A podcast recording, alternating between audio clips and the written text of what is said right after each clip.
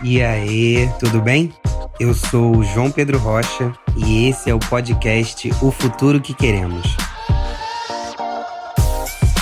Um bate-papo sobre reflexões do passado, presente e futuro das nossas cidades.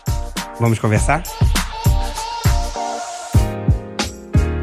Bem-vindo e bem-vinda à segunda parte do nosso episódio sobre moradia e direito à cidade. Sigamos a nossa construção diversa e coletiva sobre o futuro que queremos. Na primeira parte, conversamos com a Elizabeth Bezerra e o Jorge Santos, ambos ativistas pelo direito à moradia e líderes comunitários com uma longa experiência no tema.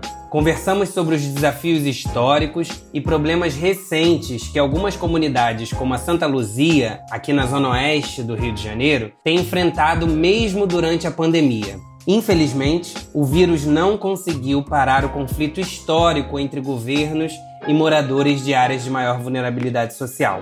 Se você não ouviu ainda, corre lá para escutar a aula que os dois nos deram sobre o tema. Hoje, vamos seguir a conversa aprofundando um pouco mais nos desafios das políticas habitacionais brasileiras e conhecendo mais um caso de conflito entre inação do Estado e produção de moradia na cidade do Rio de Janeiro. Vamos nessa? autoestrada Lagoa Barra da Tijuca conduzirá à terceira fase de ocupação da cidade, na baixada compreendida entre a Barra da Tijuca, o Pontal de Sernambetiba e Jacarepaguá. Desta forma, o círculo norte-sul se fechará, restabelecendo a perdida unidade que dividiu a cidade em duas porções desiguais. De cada um de seus pontos extremos, esta é a região a ser urbanizada.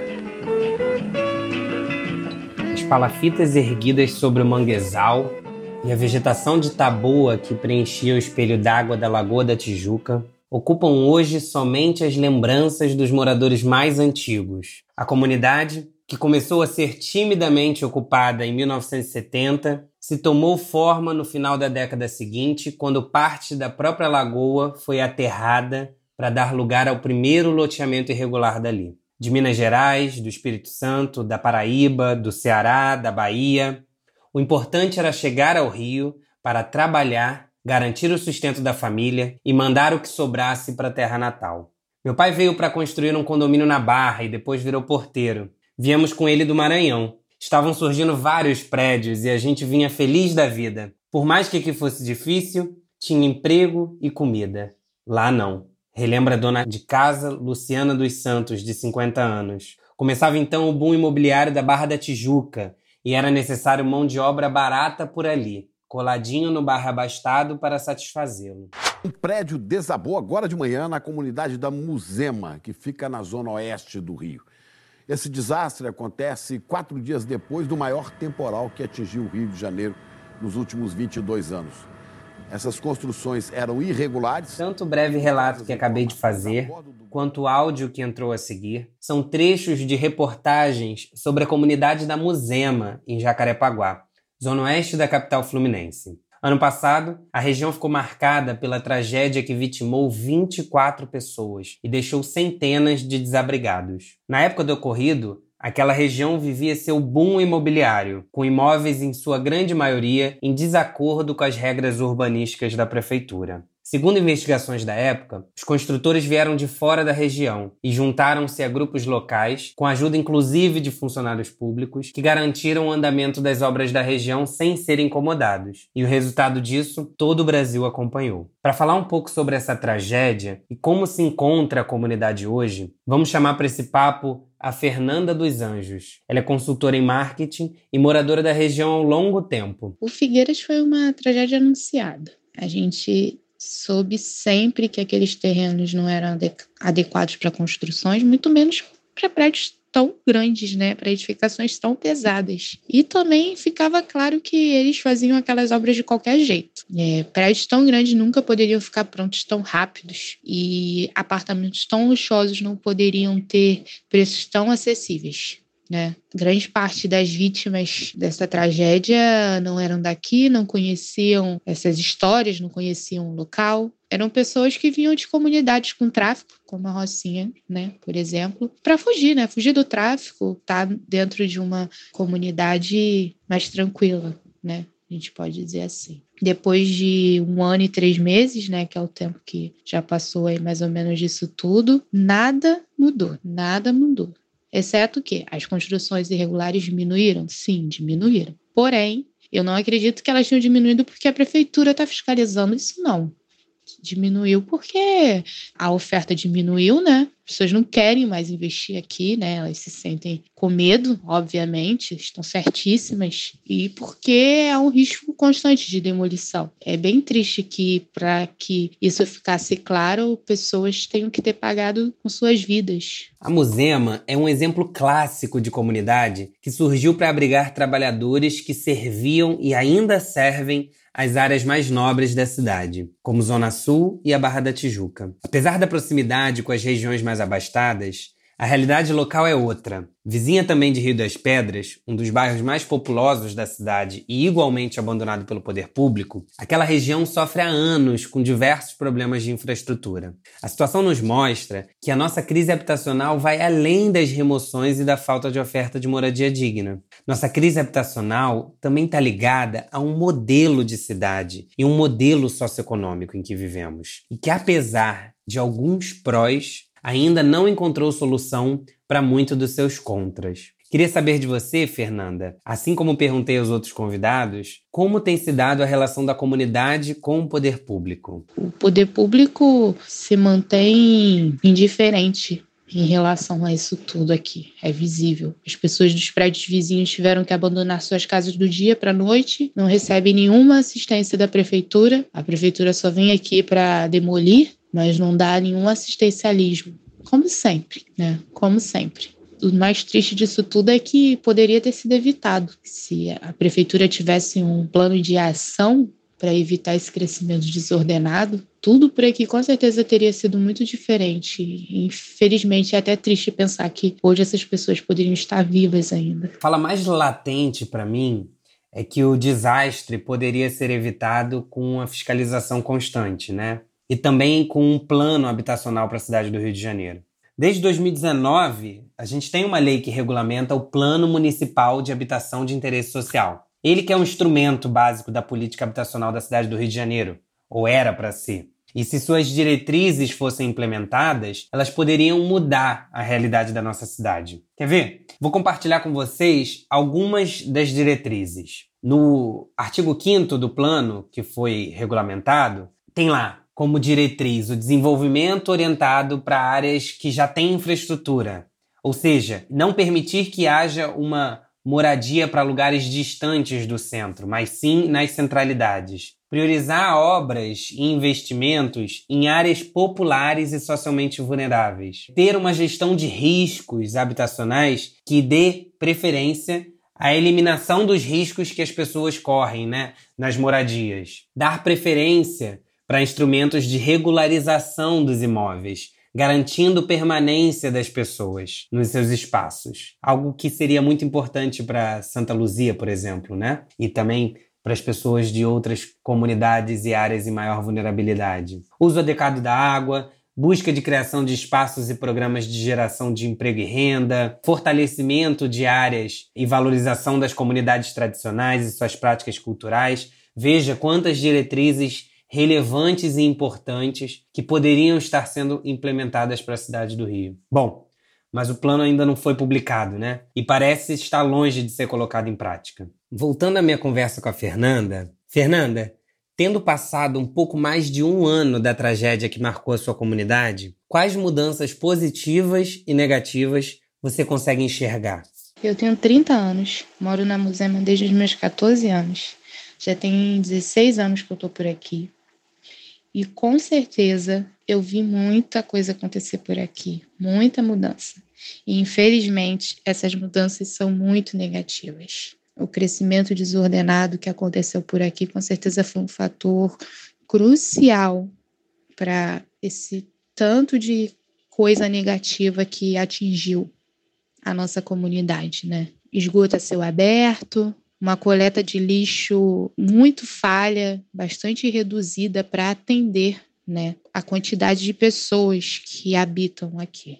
Nos últimos sete anos, é, há sete anos atrás mais ou menos, a gente se a gente falasse que morava na Musema, ninguém nem sabia onde ficava. E agora, infelizmente, todo mundo sabe, todo mundo conhece a Musema, mas não por bons motivos, né?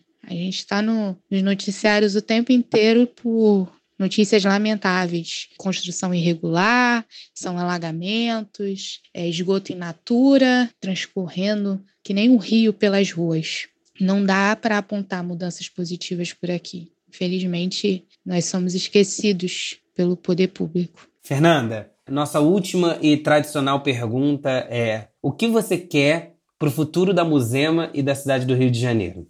Eu queria muito que a gente tivesse mais dignidade, que a gente pudesse realmente usufruir do que é nosso por direito. A moradia digna, saneamento, saúde, educação, que a gente pudesse, num Natal, numa Páscoa, receber nossos amigos, os nossos parentes na nossa casa, sem ter vergonha de onde a gente mora, que são pilhas de lixo, são ruas esburacadas, sem asfalto, esgoto a céu aberto.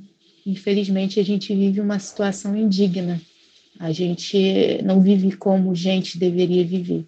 Isso é, é muito muito dolorido, que a gente está sempre batalhando, a gente está lutando todo dia, a gente paga impostos como ninguém e eles não estão nem um pouco preocupados em, em nos dar o que a gente merece de verdade. Eu acho que se houvesse, eu acho que a coisa mais transformadora que poderia acontecer por aqui seria uma obra de infraestrutura urbana, né? Galerias de águas pluviais, é, saneamento básico, esgoto, asfalto, calçadas, uma iluminação pública de qualidade que a gente paga, uma taxa bem bacana na conta de luz e também não é uma, não tem uma qualidade excelente.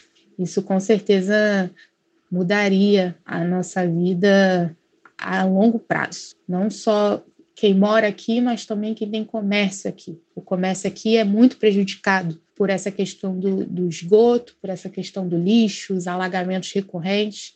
Eu mesmo tinha um hortifruti aqui e segurei barras e barras. Fui, fiquei famosa aqui na comunidade por essa luta pela obra. A prefeitura fez a obra na metade da comunidade e a outra metade simplesmente está do mesmo jeito. Eles pararam na metade. Quando o prefeito, o prefeito antigo saiu, o prefeito novo entrou, a obra era do prefeito antigo. É como se as coisas não fossem da cidade, o interesse não fosse da população. É tudo apenas um interesse político. E por conta desses problemas, de grandes apertos que eu passei, hoje meu comércio faliu. Eu tive que fechar, porque depois de passar por tanta dificuldade, chegou uma hora que ficou inviável continuar. Então, uma obra de infraestrutura urbana seria perfeito. E também uma escola de ensino fundamental, projetos socioeducativos, projetos esportivos mudariam a vida dos jovens daqui e o futuro deles. Enfim, o básico deveria ser feito aqui. A dignidade é o que a gente espera. Eu sigo aqui na luta, não desisto, sou incansável. Enquanto eu puder, enquanto eu tiver voz, eu vou estar lutando pela minha comunidade. Obrigado, Fernanda. Estamos juntos nessa luta. A situação da Musema nos mostra que a nossa crise habitacional vai além das remoções e da falta de oferta de moradia digna. Nossa crise habitacional também está ligada a um modelo de cidade e um modelo socioeconômico em que vivemos, que apesar de alguns prós, ainda não encontrou solução para muitos dos seus contras.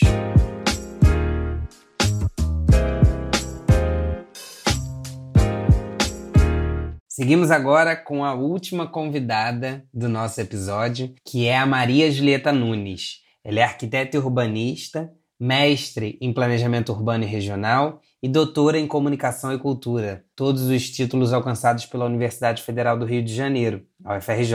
A Julieta tem uma vasta experiência na temática que a gente tem discutido hoje, especialmente em políticas públicas para assentamentos precários, como as favelas, a regulamentação de ocupação do solo urbano e também a gestão urbana contemporânea. Professora, na primeira parte do nosso episódio, falamos um pouco de projetos como Minha Casa Minha Vida, que tem o objetivo de entregar novas moradias para as pessoas. Mas é apenas isso que se resume uma política habitacional? Como a gente supera o déficit habitacional brasileiro? Bom, quando a gente ouve falar de programas governamentais habitacionais voltados aos grupos mais vulneráveis né, no nosso país, ocorre sempre, imediatamente, o acesso a novas moradias. Mas isso não é bem assim. O mais respeitado centro de pesquisa no país, que ele faz levantamentos sobre a questão habitacional, né, é a Fundação João Pinheiro, que sediada em Minas Gerais, em Belo Horizonte, né, ela levantou a carência de 8,3 milhões de domicílios na última pesquisa realizada, que foi realizada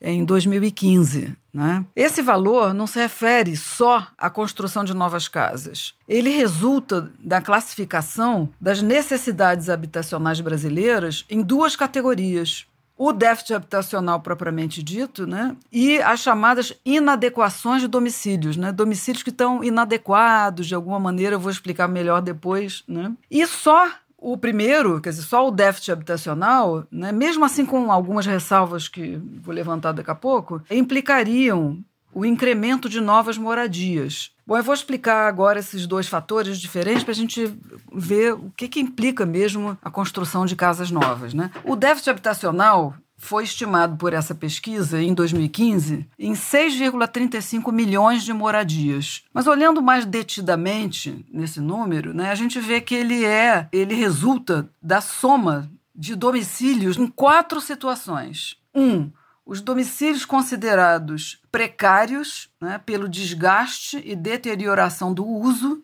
Quer dizer, são domicílios rústicos, improvisados, né? O segunda condição são os domicílios onde a coabitação é elevada, né? Coabitação são famílias que vivem juntas, né? Ora, essas famílias que vivem juntas com outras são famílias que provavelmente não têm casa para elas, né? Por isso elas são obrigadas a conviver. Então elas são consideradas esses domicílios onde tem famílias coletivas, né? Esses domicílios são considerados também déficit habitacional, né? Demandantes de novas casas, né? A terceira situação são os domicílios que apresentam é, um número de moradores inquilinos, né? são inquilinos, quer dizer, pessoas que alugam cômodos de sua casa né? a outras famílias ou outras pessoas, né? e o valor que considerado assim já déficit habitacional é quando cada cômodo tem mais de três pessoas. A quarta componente desse déficit habitacional né, são os domicílios cujas famílias arcam com um ônus excessivo no pagamento de aluguel. Esse valor aí né, corresponde a um comprometimento de mais de 30% da renda familiar com pagamento de aluguel. Ou seja, todos os domicílios brasileiros onde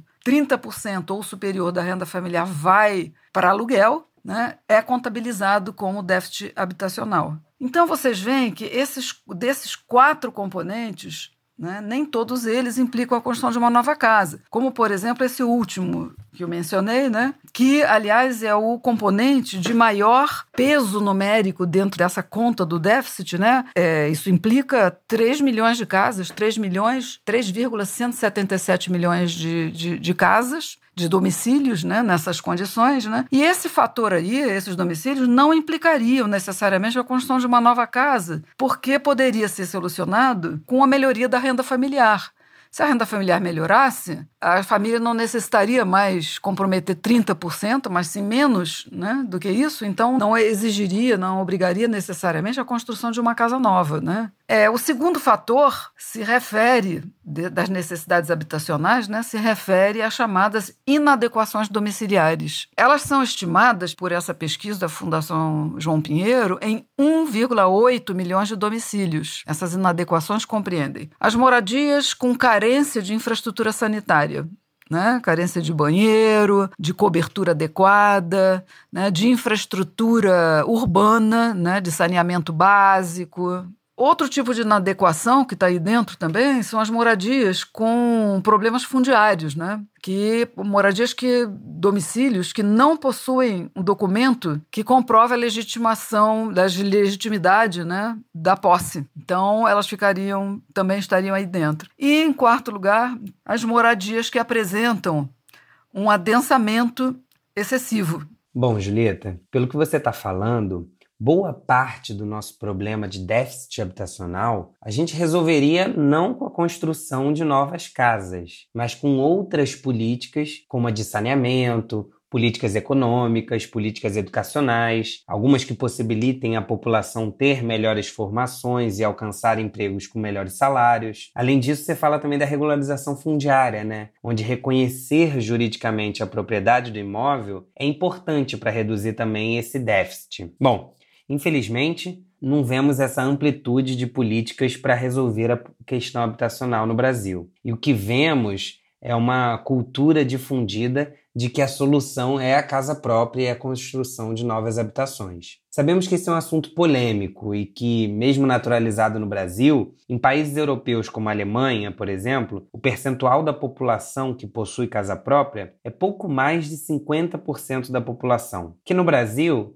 eu queria fazer uma pergunta. A quem mais interessa uma política de habitação focada em produção imobiliária? Certamente. Claro que as pessoas também favorecem, é, né? são, elas são beneficiadas, mas se você for pensar bem, certamente as empresas imobiliárias né, se beneficiam disso, porque elas visam obter né, o repasse de recursos para a construção dessas moradias. Né? É um filão dentro do mercado imobiliário importante. Sem falar na indústria de material de construção, né? toda a indústria que deriva da construção de moradias. Né? Então, o olhar acaba invertido, na verdade. Né? O fato motivador das políticas públicas de moradia popular deixa de ser é, o atendimento às necessidades habitacionais dos moradores, dos, dos, dos, habitantes, né, dos cidadãos brasileiros, e passa a ser o benefício para as empresas de construção civil. Então, isso a gente precisa estar consciente né, de que esses programas habitacionais se transformam, né? viram muito mais assim, atendimento das demandas da construção imobiliária do que atender as pessoas mesmo, como a gente viu até no próprio Minha Casa Minha Vida, não obstante a quantidade de, de moradias que foram produzidas. Né? Bom, uma outra questão associada a essa é a questão da localização das moradias. Uma nova casa, claro que ela supõe um novo lote, uma nova localização, né? Quem vive nas cidades observa muito bem, sabe muito bem, né? Que a ocupação da cidade corresponde a um gradiente do poder aquisitivo, né? Não se pode ocupar qualquer área da cidade. Os ricos ocupam o bairro de rico, a classe média se espalha e os pobres vão para as áreas periféricas, longe dos centros da cidade, porque são, é onde estão localizadas as, uh, os terrenos, né, as áreas é, mais baratas. Então, os terrenos de menor preço localizam-se em regiões carentes de infraestrutura, carente de equipamento público, longe dos centros e da oferta de comércio de serviços, longe da oferta de trabalho. Ou seja, as moradias oferecidas pelas políticas habitacionais, frequentemente, elas se situam em áreas carentes de infraestrutura e equipamentos, longe do comércio e dos transportes, né? E vão receber as pessoas cuja renda é menor, né? E ficam mais longe do, dependem mais do transporte público que, que é inexistente, né? E ficam situadas longe dos locais de oferta de trabalho e não tem uma inversão nisso. Bom, a gente sempre olha a produção da moradia sob a ótica de quem precisa morar. Muito bom você trazer também essa questão da localização dos imóveis, né? Pois esse é um dos questionamentos que o Jorge traz na primeira parte do nosso episódio. Falando um pouco mais do programa Minha Casa Minha Vida, Julieta, você consegue identificar algum ponto positivo para a gente destacar do projeto?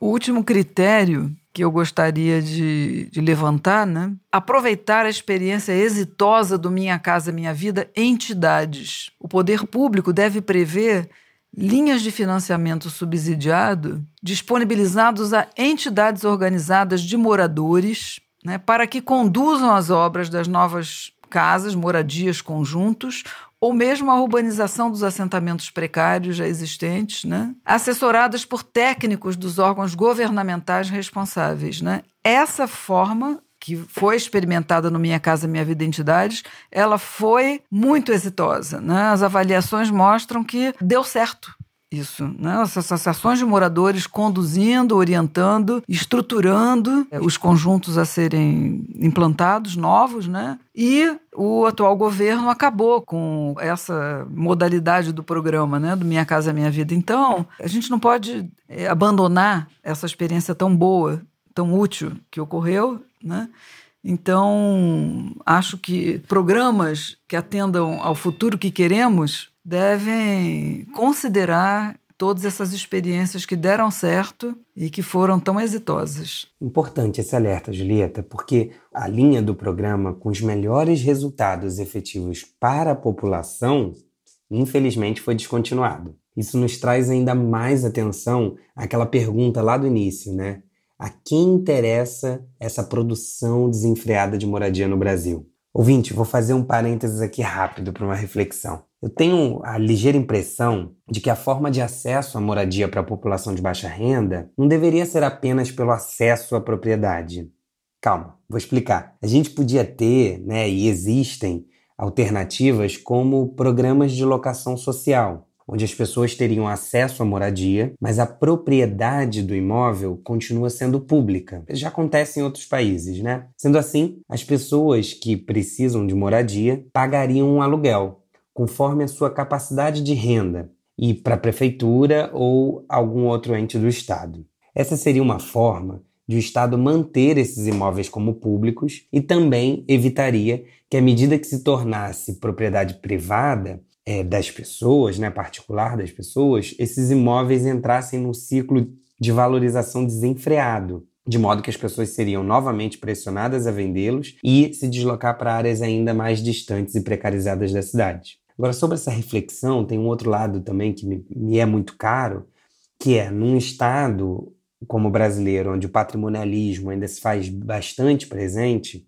o risco que se tem com projetos assim é de fragilizar ainda mais a segurança das pessoas sobre o, o seu local de residência. Né? O imóvel poderia virar moeda de troca política? Para isso, a gente precisa avançar também em fiscalização e controle social. Não é um debate simples, mas eu acredito que a gente precisa avançar ainda mais nele. Vamos voltar ao nosso papo com a Julieta. Julieta, para fechar nossa conversa, quais questões você acredita que são fundamentais para construirmos um futuro que queremos para a moradia no Brasil? Nós brasileiros necessitamos de políticas públicas que assegurem e efetivem o direito à moradia, conforme incluído na Constituição Federal de 88, que é o pacto social em vigor no país. Ah, então precisa ser cumprido. E a atenção desses programas e políticas, né, a atenção prioritária deve ser as necessidades da população mais carente. Bom, a seguir eu vou situar alguns itens que, a meu ver, devem constar dos programas habitacionais para o futuro que queremos, como dizem vocês. Uma primeira condição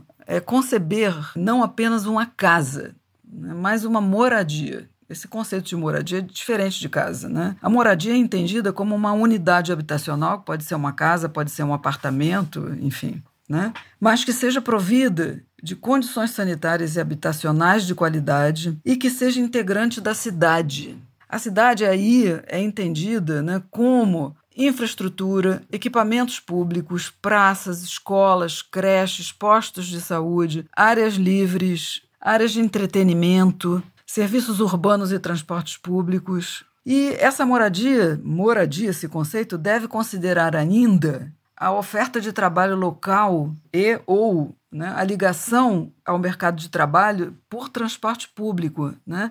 Ele vai receber, no programa habitacional, vai receber uma população que depende de transporte público. Né? Essa população ela precisa estar perto dos locais de trabalho.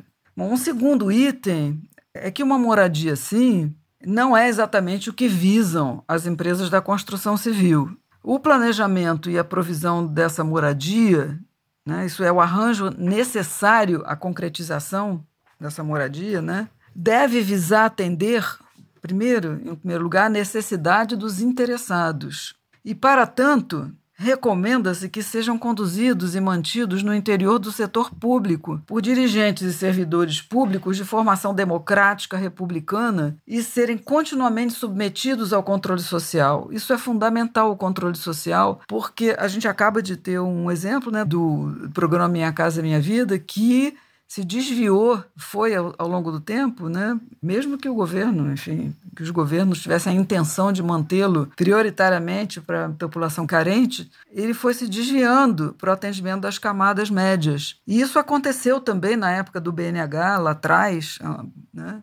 na época da ditadura militar. Enfim, os programas habitacionais que são conduzidos pelo setor privado, eles tendem a atender prioritariamente as camadas sociais é onde o lucro é maior. Então, é importante que essa faixa de renda dos mais carentes né, seja conduzida pelo setor público, dentro de órgãos públicos né, e, e com elevada fiscalização e controle social. Com esse resumo, não poderíamos fechar melhor esse episódio. Esse debate de moradia e direito à cidade é extenso. Importante você ouvinte saber que não buscamos esgotar todas as possibilidades. A proposta da construção coletiva e, consequentemente, do nosso podcast é trazer luz aos temas a partir de diversos olhares, para que você construa assim as suas respostas a partir das infinitas perguntas que a gente cria. A construção do futuro que queremos também depende de você. Eu queria fugir aqui também um pouco do nosso padrão para um agradecimento especial à professora Julieta. Para que você possa entender esse agradecimento, você precisa saber que a Julieta foi uma das professoras responsáveis pela formação de boa parte da equipe da nossa construção coletiva. Julieta é corresponsável da nossa paixão e também habilidade em refletir e questionar o papel do planejamento urbano das cidades e o papel que estes desempenham na vida das pessoas. No curso de gestão pública, experienciamos os desafios e possibilidades de realizar um planejamento urbano que promova de forma efetiva o bem-estar da população. E bom saber que podemos aprender sempre mais sobre um determinado assunto. Obrigado, Julieta. Depois dessa, eu quero saber, você já curtiu a nossa página no Instagram? Não? Corre lá, arroba o futuro que queremos.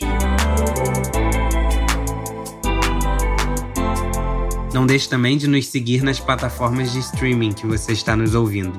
Assim, você será avisado sobre o nosso próximo episódio. Mais uma vez, muito obrigado e vamos juntos construir o futuro que queremos. Este podcast foi editado por Felipe Mux.